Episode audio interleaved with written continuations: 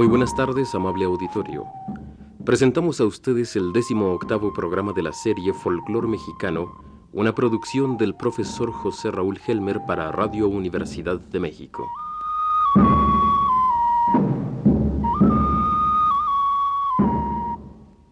Amigos de Radio Universidad, hoy vamos a disfrutar, mientras estudiamos un poco, el desarrollo del son jarocho, uno de los primeros tipos de música que adquirió una fisonomía propia en suelo mexicano. Su origen, o sea, el momento en que empezaron a nacer sones que se distinguieran de sus antecesores españoles, fandangos, boleras, seguidillas, peteneras, etc., está perdido en las tinieblas de la historia inédita de la provincia. Sin embargo, se conservan todavía en el sur del estado de Veracruz diversas maneras de tocar y cantar los sones costeños, llamados jarochos, que nos dan una idea de su manera de ejecutar de hace cuando menos 200 años.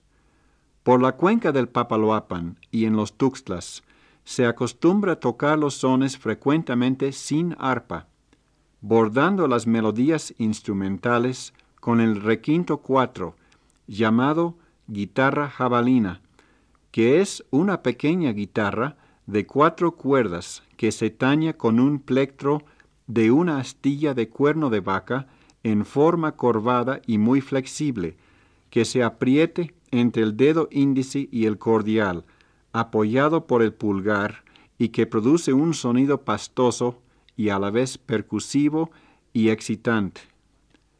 El requinto se acompaña por estos rincones, con una o más jaranas de diferentes tamaños y una pandereta.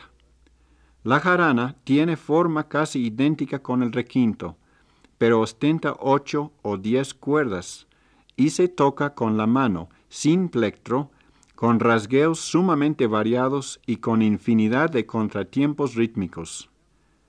La afinación se cambiaba para cada clase de son, y el buen jaranero tenía que poseer una gran musicalidad para conocer y saber cuándo se empleaba cada una de las ocho o más afinaciones. Actualmente la jarana se toca con una afinación igual a la de la guitarra sexta, sin contar la cuerda sexta, ya que sus ocho o diez cuerdas son dobles, con afinación de cada par en unísono o en octava, para alcanzar mayor sonoridad. Escuchemos, pues, una versión del Palomo Jarocho de Tlacotalpan con los instrumentos nombrados.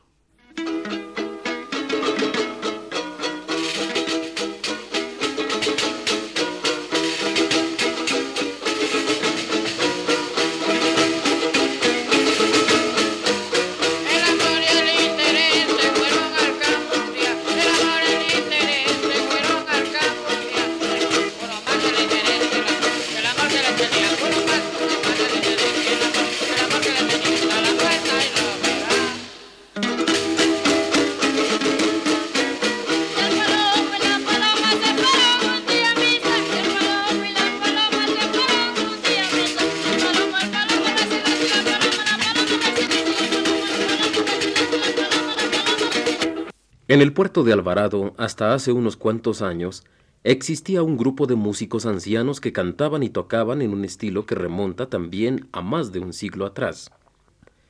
El arpa de aquellos tiempos, y que se utiliza en este conjunto, era chico a tal grado que se ejecutaba sentado.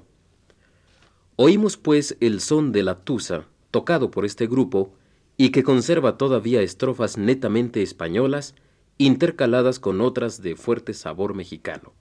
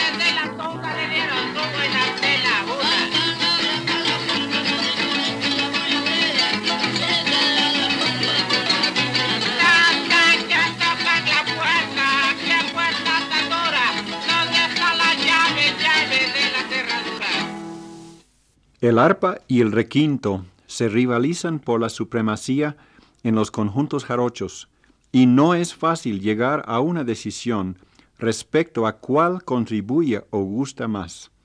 Ambos instrumentos son tan hermosos en sus recursos sonoros y melódicos.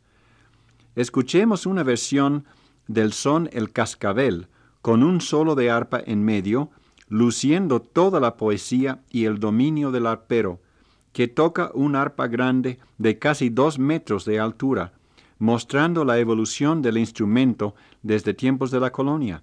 Toca Florentino Guzmán de Ignacio de la Llave, Estado de Veracruz.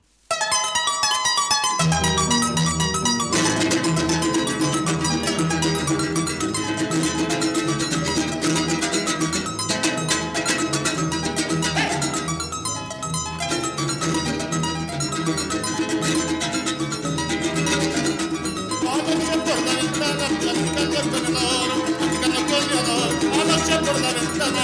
Si yo que me contara, si yo que te contara de un cascabel matador, y que tú me devorara, que no me llame amor. Hoy como resuma y suena, hoy como resuma y suena, resuma y va resumando, resuma y va resumando, mis cascabeles en la arena.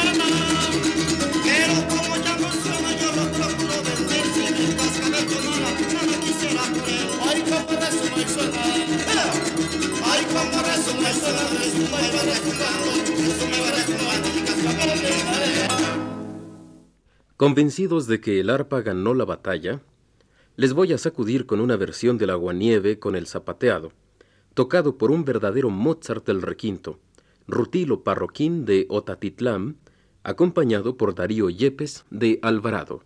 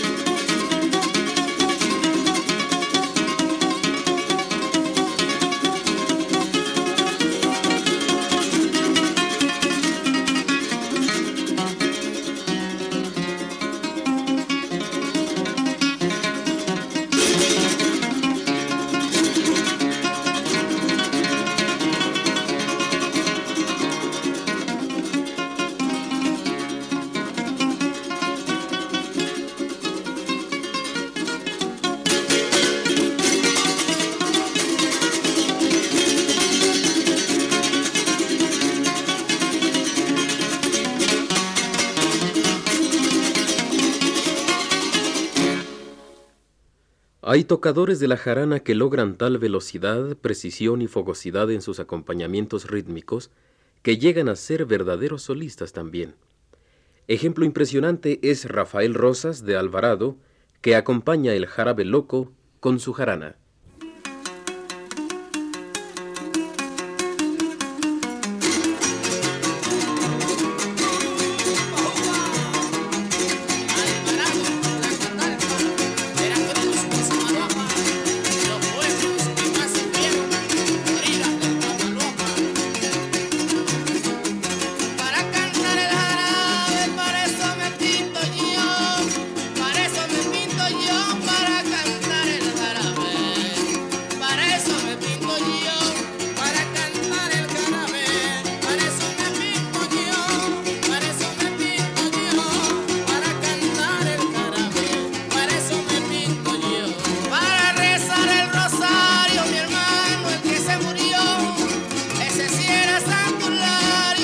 La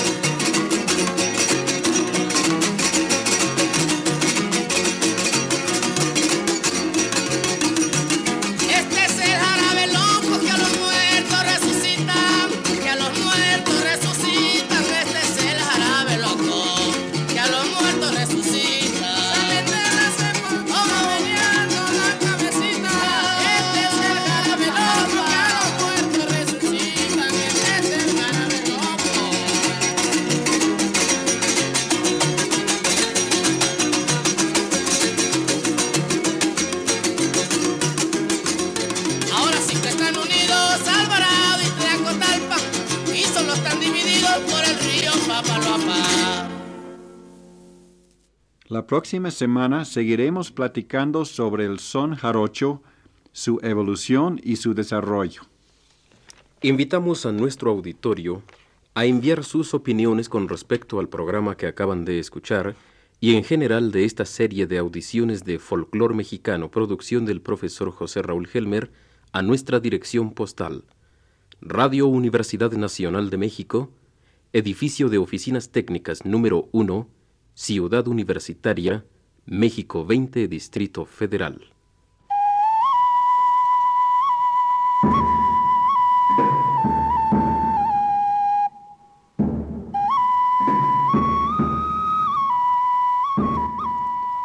Este ha sido uno más de los programas de la serie Folklore Mexicano, producción del profesor José Raúl Helmer para Radio Universidad de México.